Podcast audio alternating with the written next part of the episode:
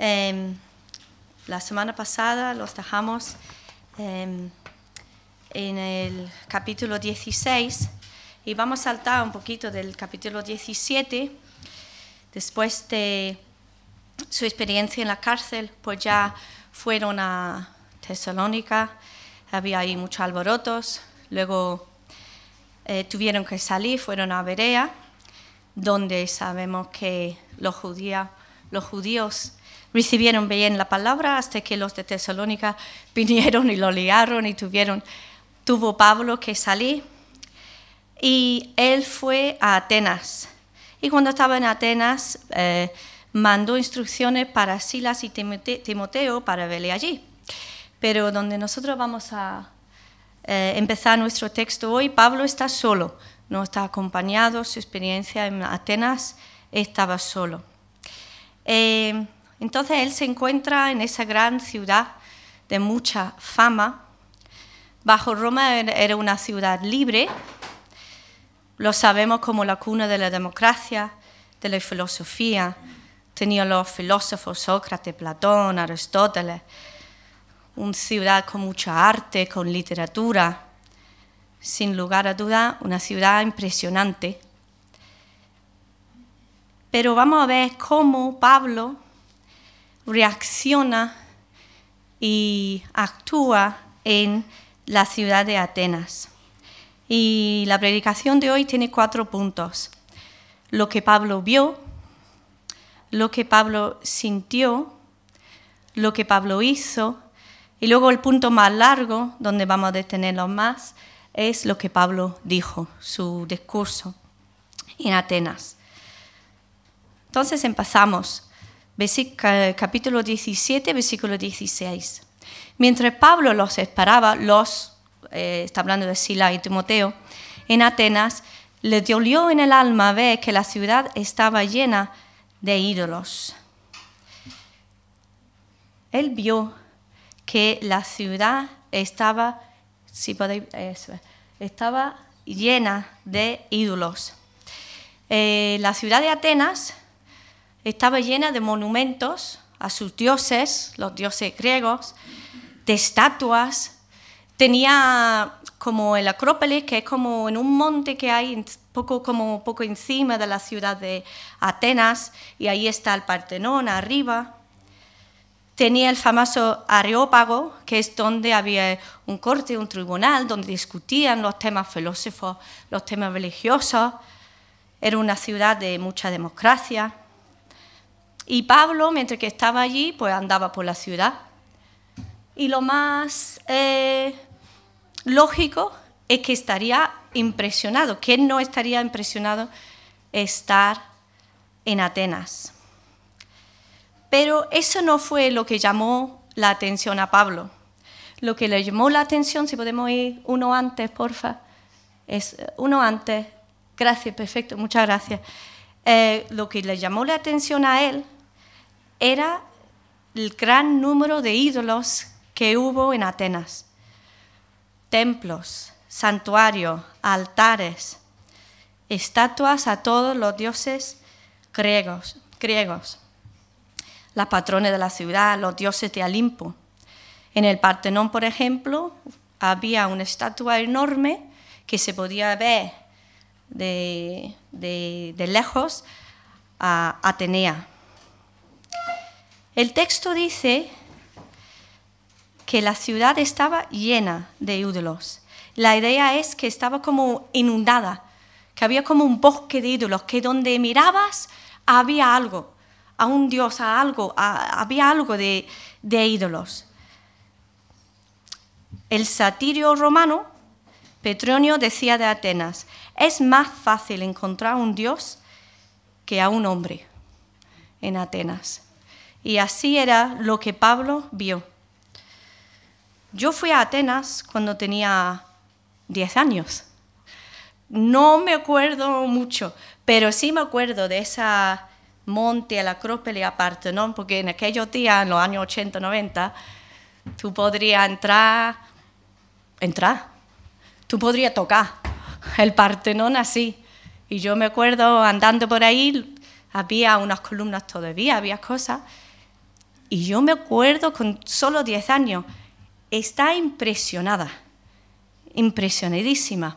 Sabía que eso, que allí había historia, aunque que iba a entender yo de historia, pero sabía. Pero Pablo no se impresionó. Seguramente que sí vio la belleza, pero lo que realmente vio Pablo era la idolatría total de esta ciudad. Que llevamos al segundo punto, lo que Pablo sintió.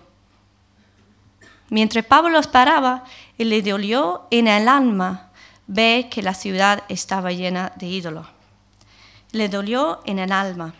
Otras versiones dicen que estaba exasperado, enardecía, irritado, provocado a la ira. ¿Por qué? ¿Estaba provocado por la compasión por las almas? Quizás un poquito. Pero realmente la palabra que se utiliza aquí, que Lucas está usando, que a ver si lo puede decir, paroxino, algo así, por lo visto es la palabra que se utiliza mucho cuando se habla de cómo el Señor reacciona en el Antiguo Testamento a situaciones de idolatría de los israelitas. Por ejemplo, cuando los israelitas hicieron el becerro de oro, esa es la palabra eh, de la reacción lo que muchas veces podemos y encontramos con la palabra celos, celos por el Señor, celos por la gloria del Señor. En Isaías 42, 8,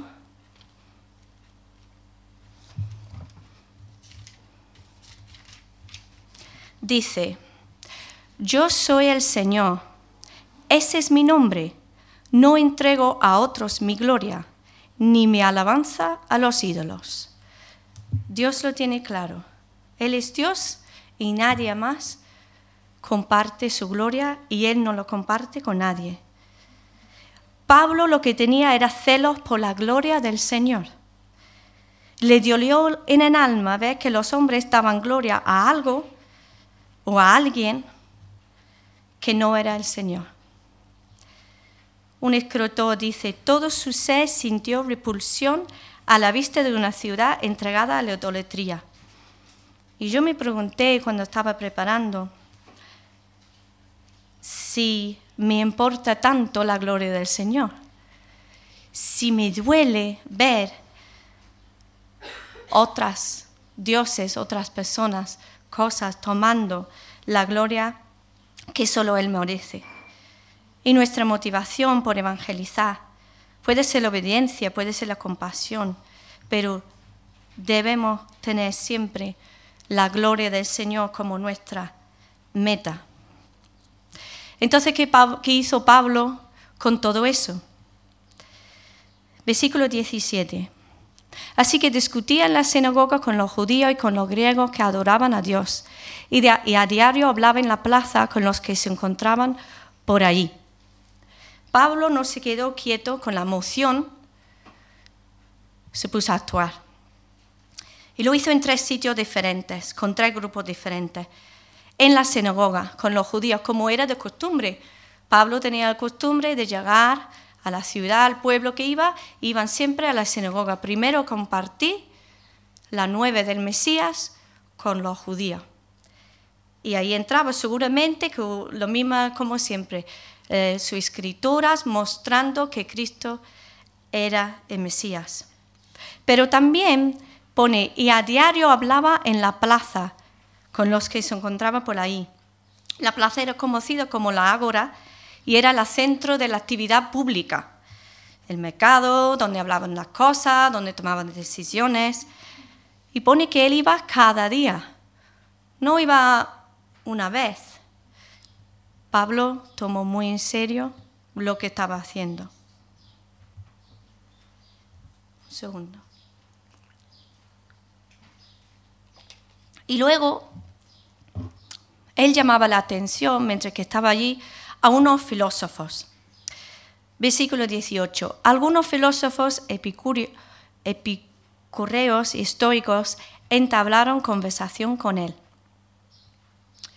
Unos decían, ¿qué querrá decir ese charlatán? Otros comentaban, parece que predicador de dioses extranjeros. ¿Vale? Esos dos grupos eh, de filósofos eh, tenían ideas diferentes y eran como casi que rivales. Vamos a mirar lo que ellos pensaban y creían. Los epicureos consideraban que los dioses eran lejos, eran remotos, que no se interesaban ni influían en los asuntos de la humanidad, de las personas, que el mundo se debía a la casualidad al azar de los átomos, que no había ninguna existencia después de la muerte, tampoco un juicio. Entonces, ¿qué tendrían que hacer las personas? Pues buscar el placer, especialmente el disfrute de una vida alejada del dolor, de la pasión y del temor. Y el segundo grupo, los estoicos, ellos sí reconocían a un Dios supremo, pero de un modo panteísta.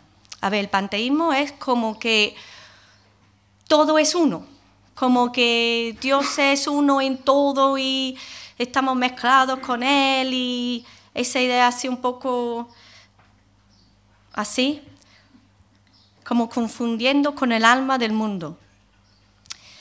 Ellos pensaban que el mundo dependía del destino, los seres humanos deben cumplir su deber, resignarse a vivir en armonía con la naturaleza y la razón, por doloroso que ese fuese, y desarrollar su propia autosuficiencia. La verdad es que cuando vemos a ese filósofo no veo mucha diferencia con, con hoy en día.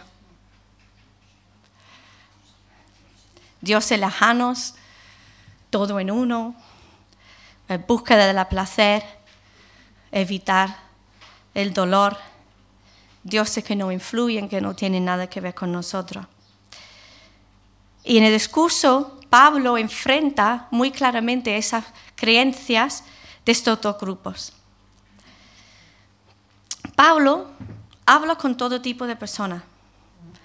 Habla en la sinagoga con los judíos. Habla en la plaza con los griegos. Habla eh, con esos intelectuales. Uy, ¿qué sería? Pues casi sería como hablar en la iglesia, que aún necesitamos en la iglesia seguir hablando el Evangelio, porque aún hay personas que nos acercan y tienen que escuchar. En la calle, en la cafetería, en los trabajos, en los sitios públicos este verano tenemos impacto. Y el TC, como realmente el Areópago, era un sitio muy específico, pero quizás hoy, pues las universidades, los sitios intelectuales. Y tenemos que estar preparados, preparados para hablar con todo tipo de personas y en todo tipo de sitio. Vemos que este filósofo no tenía una buena reacción eh, ya hacia el mensaje que estaba dando Pablo ahí en la plaza. Dicen, mm, parece que es, perdona, ¿qué querrá decir este charlatán? Como que ese que habla mucho, ese que tiene una idea, otra idea, otra idea, y lo va mezclando, no está echando aquí ideas. ¿De qué va? Y luego también dicen, parece que está hablando de dioses nuevos o dios, dioses extranjeros. Ese por qué eh, las palabras Jesús y la resurrección, ellos podrían haber confundido y pensado que estaban como añadiendo dos diosecitos nuevos, Jesús y la resurrección que sería Anastasis. Es similar, ¿os acordáis cuando estaba hace unos capítulos en Listra? Que ellos hacían el error en pensar que eran ellos mismos antiguos dioses.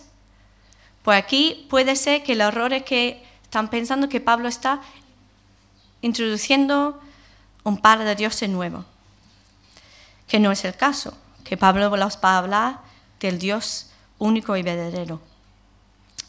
Entonces la llevan a una reunión Eso era una corte llamado así por la colina donde se encontraba. El tribunal que estaba allí aún tenía poder en los tiempos romanos porque Atenas era una ciudad libre. Pero más bien allí se decidía asuntos morales, asuntos educativos o asuntos religiosos. No tenemos que pensar que Pablo fue llevado contra su voluntad. Él fue allí solo, libremente, porque tenía una oportunidad de oro de presentar el Evangelio. Ellos tenían verdadero interés. Es dudoso. Dice, versículo 20, porque no viene usted con ideas que nos sueñan extrañas y queremos saber qué significan. Es que todos los atenienses y los extranjeros que vivían allí se pasaban el tiempo sin hacer otra cosa más que escuchar y comentar las últimas novedades. ¿Realmente buscaban? ¿Realmente querían saber? ¿O le gustaba escuchar diferentes ideas, coger la que le gustaba, la que sí, la que no? También no es muy diferente que el mundo que vivimos hoy en día. No ha cambiado, no, la humanidad no ha cambiado mucho, la verdad. Y ahora vamos a nuestro cuarto punto, que es la más larga, lo que Pablo dijo.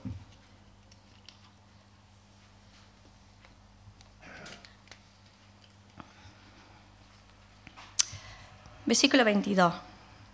Pablo se puso en medio del areópago y tomó la palabra. Ciudadanos atenienses, observo que ustedes son sumamente religiosos en todo lo que hacen. Al pasar y fijarme en sus lugares sagrados, encontré incluso un altar con esta inscripción, a un Dios desconocido. Pues bien, eso que ustedes adoran como algo desconocido es lo que yo les anuncio. Pablo usa como su punto de partida un altar con la inscripción a un Dios desconocido. Cuando yo antes había leído ese texto, siempre pensaba que Pablo estaba como encontrando eh, un sitio común, pero como decía, como que voy a añadir a vuestro conocimiento. Pero no, no está diciendo esto. Lo que realmente está diciendo es verdad. Pone a un Dios conocido, desconocido, porque vosotros no conocéis a Dios. Y vosotros mismos lo estáis diciendo en esta inscripción. El primer paso en creer que Dios existe, ellos lo habían dado, pero aún no conocían al Dios verdadero. Pablo ahora le va a afirmar no solo que existe, sino que puede ser conocido. Y eso también es el mensaje que nosotros, cuando hablamos del Señor, tenemos que compartir. Vamos a mirar su discurso de Pablo en cinco puntos. El primer punto, Dios es creador del universo. Versículo 24. El Dios que hizo el mundo y todo lo que en él, que hay en él, es Señor del cielo y de la tierra. No vive en templos construidos por hombres. Dios es creador personal de todo lo que existe y Señor personal de todo lo creado. Entonces, lo dice claro, ha creado todo, el universo, todo, todo lo que hay, toda la naturaleza, todo lo que ves, todo lo que hay en el cielo, todo lo que hay en la tierra todo lo que ellos aún desconocían de los planetas, de las cosas.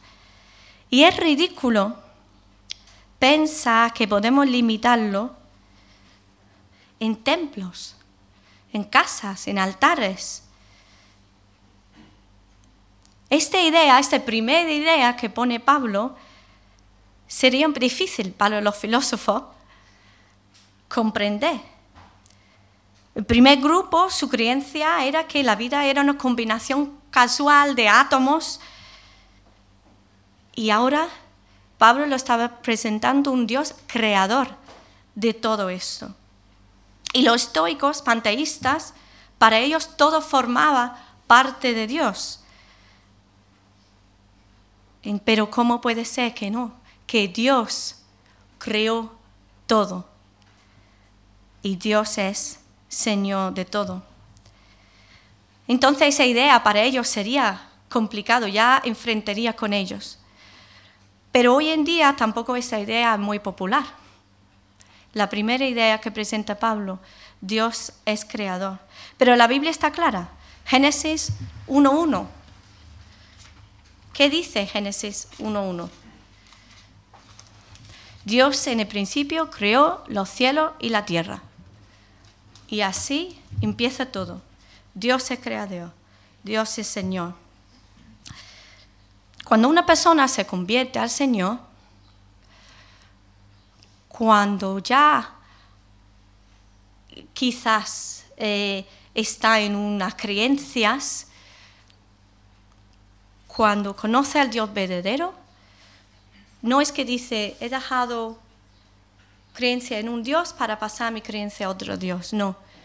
La persona pasa de creencia en un Dios, en una ideología, a creencia en el Dios verdadero, el Dios creador. Cuando una persona puede ser agnóstico o ateo y conoce a Dios, la verdad que que Dios existe es abrumador. Yo estaba en ese grupo. Yo creo que sería agnóstico algo así. Y me acuerdo cuando entendí que Dios existe, que existe, que ha creado, que, que, es real, la mente se me, se me fue. Me acuerdo sentado en el autobús y perdí la parada porque estaba mirando las cosas diciendo que Dios existe. Es que el primer punto de, de Pablo es fundamental. Dios es creador, Dios existe. Y tenemos que decir eso a las personas. No podemos pensar que simplemente porque tienen una idea de Dios saben que Dios es real, existe. Y el segundo punto que dice Pablo, seguimos, versículo 25, es Dios es quien sustenta la vida.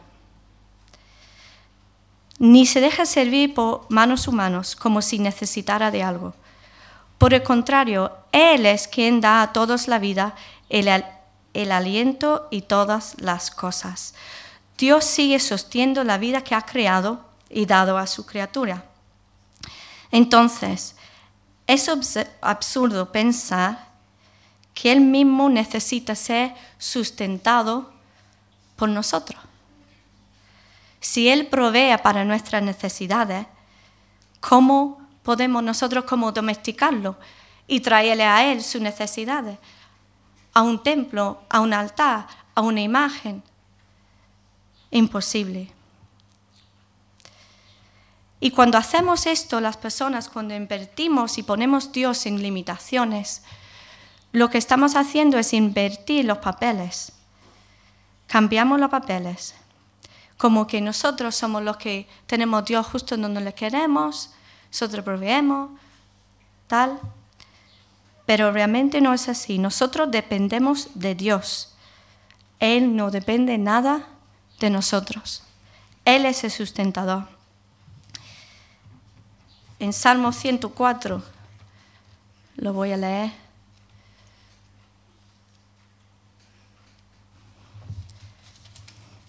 Versículos 14 y 15 dice, haces que crezca la hierba para el ganado y las plantas que la gente cultiva para sacar de la tierra su alimento, el vino que alegra el corazón, el aceite que hace brillar el rostro y el pan que sustenta la vida.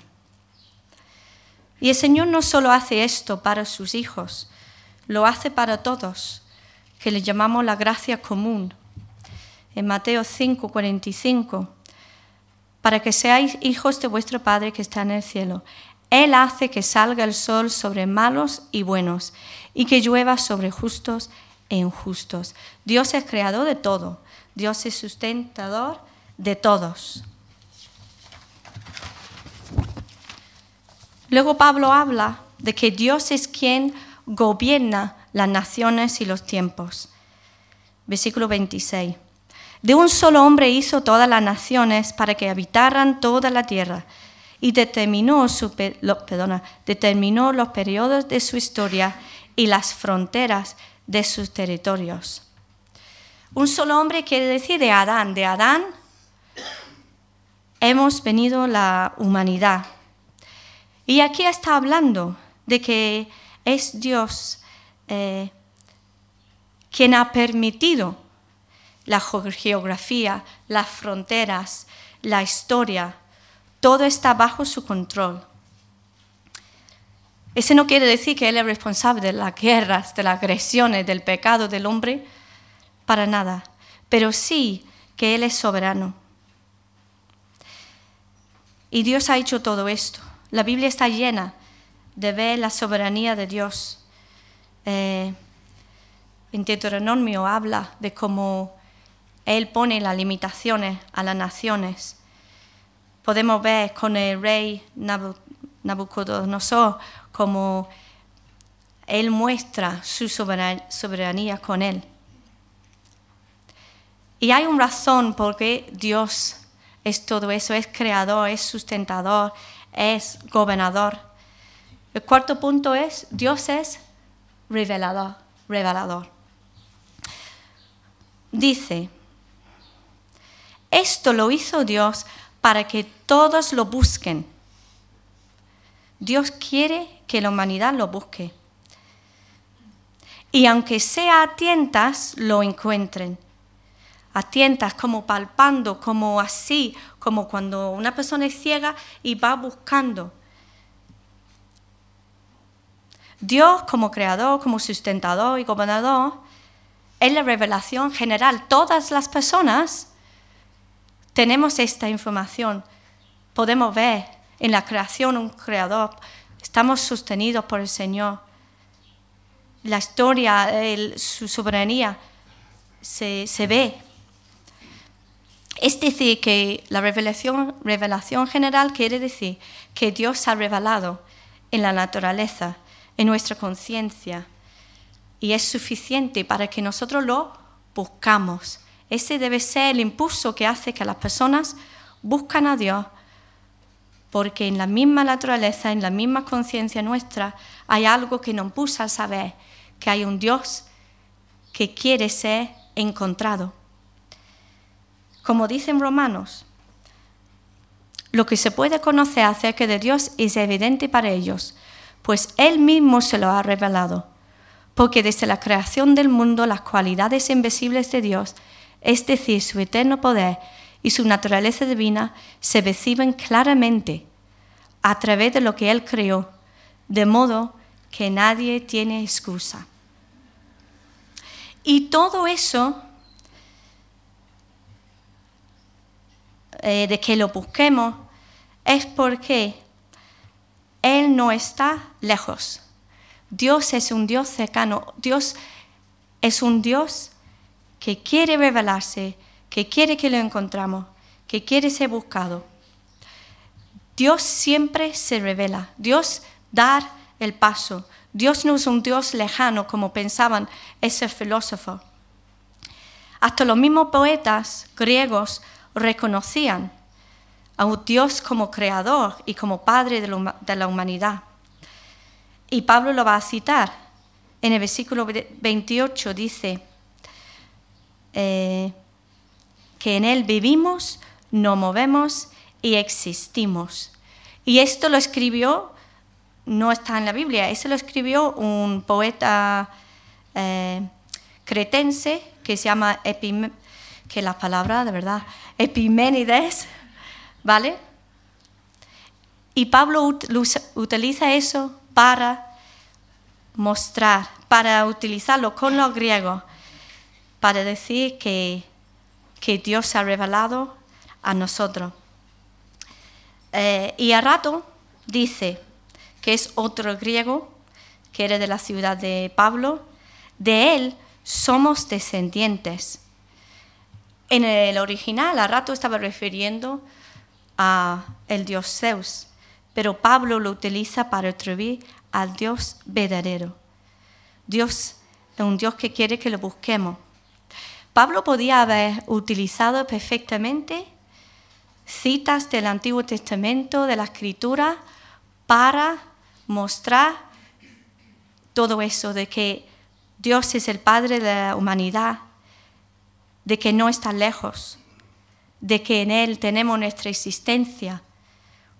Pero Él elige eh, ilustraciones que los mismos oidores iban a entender, que ellos mismos daban valor. Él cambió no el contenido, pero la forma para que su audiencia lo podían entender.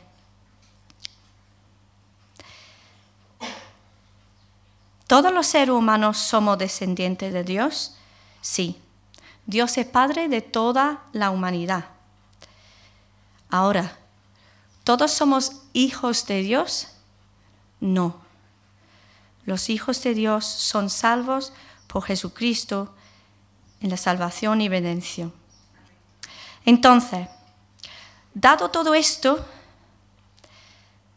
Él sigue, por tanto, siendo descendientes de Dios, no debemos pensar que la divinidad sea como el oro, la plata o la piedra, escultura hecha como resultado del ingenio y de la destreza del ser humano. Es absurdo pensar que acabamos de ver que Dios es creador, que sustenta, que gobernador, que Él se revela a nosotros, que Él puede estar encontrado o similar a oro, a elementos a plata, a piedra. Es, es ilógico. Elementos que no tienen vida y que para formar necesitan de la imaginación humana y del arte humano. Cuando leo el pasaje del discurso de Pablo Flipo, porque tiene una manera de saber llegar y usar ejemplos que nos, que nos deja boca abierta. Pero también el orden. Empezó presentando al Creador. Y porque luego va a hablar del juicio y del arrepentimiento. Pero me recuerda del Señor. El Señor siempre quiere primero y busca primero relación. Cuando el Señor sacó los israelitas de Egipto y se presentó a ellos los diez mandamientos, empieza así. Dice, Dios habló y dio a conocer todos estos mandamientos. Yo soy el Señor tu Dios. Yo te saqué de Egipto, del país donde eras esclavo. No tengas otros dioses fuera de mí. Pero ¿cómo empieza el Señor? Yo soy el Señor tu Dios. Dios siempre primero muestra quién es. Yo soy el Señor, yo te saqué. ¿Qué hizo el Señor? Sacó los israelitas, hizo de todo. Muchas veces, si vemos pecado, quizás podemos decir a alguien, mire, deja eso. Pero no, primero, ¿quién es Dios? Enseñamos primero quién es Dios y luego enseñamos, no tengas otros dioses fuera de mí. Porque cuando conocemos a Dios, el mismo Espíritu nos ayuda a arrepentirnos.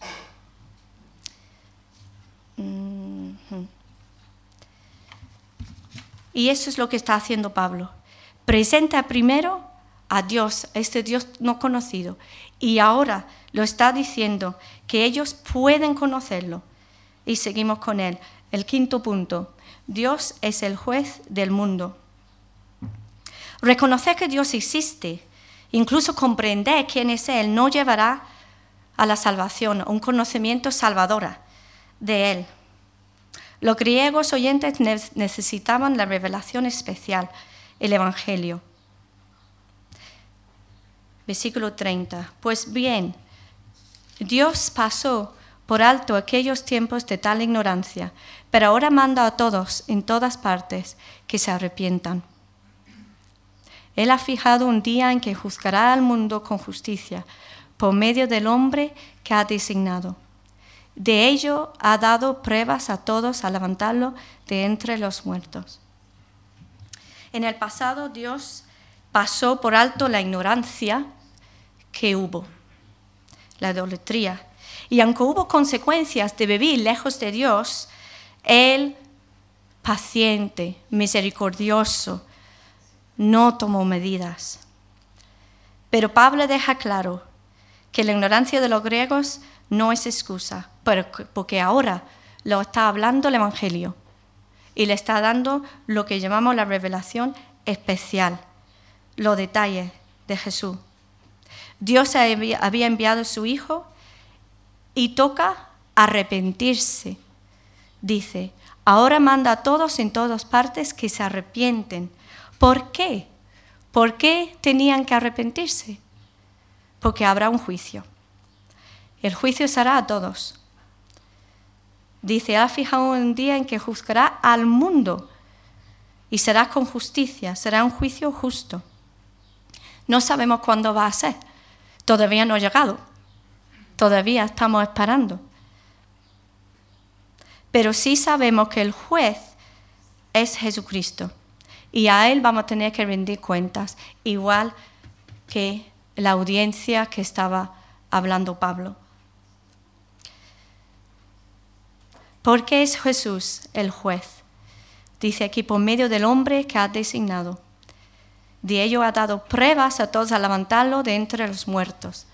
Jesús, obviamente. En la resurrección Jesús fue vindicado. Dios mostró su aprobación hacia Él. Su sacrificio por nosotros en la cruz fue aceptado y Jesús fue declarado tanto Señor como juez en Juan.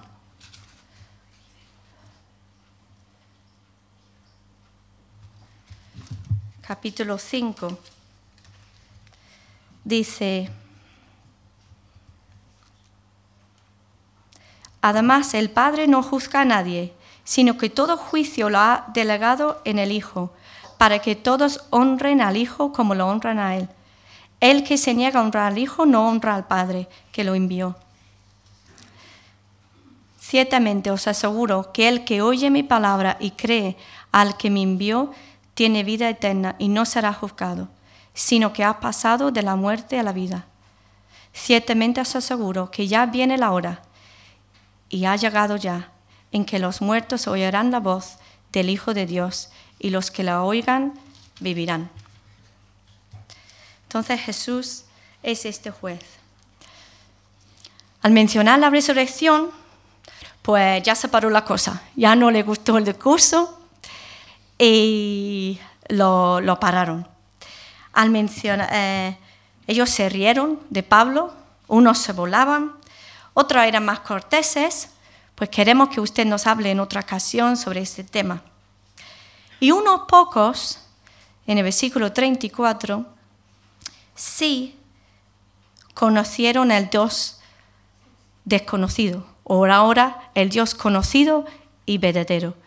Esas personas eh, era Dionisio, miembro del Areópago, también una mujer llamada Damaris y otros más.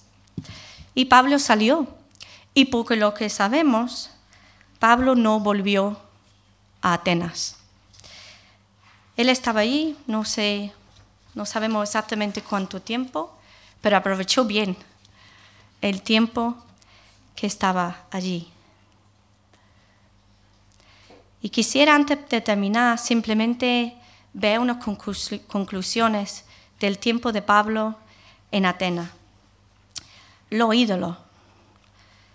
Aquí en el texto podría eh, han sido altares, dioses, templos, santuarios, pero un ídolo puede ser cualquier cosa o persona que ocupe el lugar que debería ocupar Dios en nuestra vida.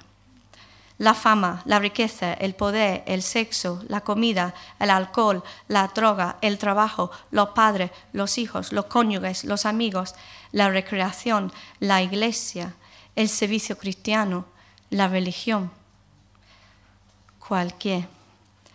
Tenemos cuidado de, lo que hay en nuestro corazón, de no poner eh, lo que no es Dios eh, en lo más alto.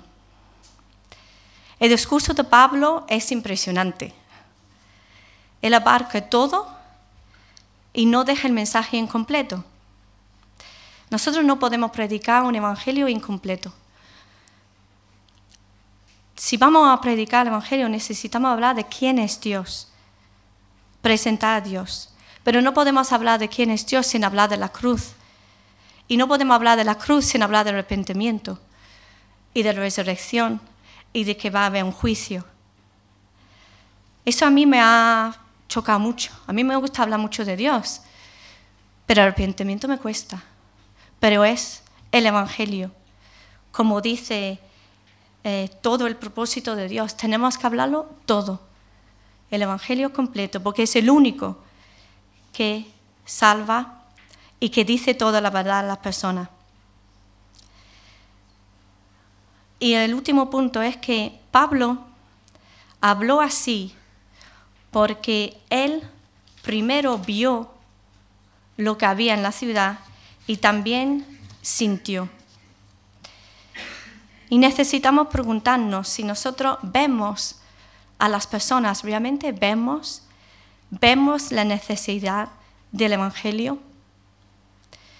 Cuando vemos que otra persona o vemos que hay algo que está aquí, eh, perdona, cuando vemos que las criaturas de Dios no lo están buscando, nos afecta, sentimos y actuamos como Pablo, somos indiferentes, seguimos nuestra vida, no, realmente estamos viendo lo que ocurre. También pregunto, ¿nos afecta cuando Dios no es glorificado? Nuestro deseo es ver que sobre todas las cosas Él es conocido y Él es glorificado.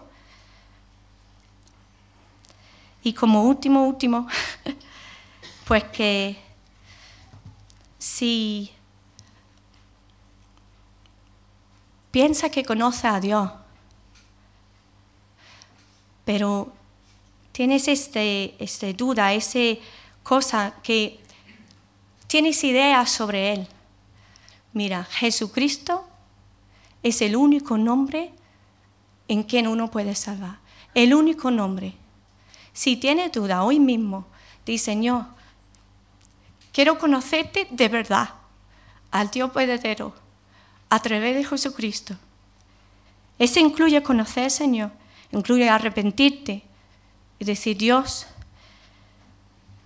te quiero conocer y quiero que tú me muestras quién, es, quién eres. Los de Atenas tenían una oportunidad grande, muy grande, de poder conocer al Señor. Muy pocos lo cogieron. No sea uno de ellos. Conoce Señor Jesús, que es nuestro Salvador, y que el Señor bendiga mucho.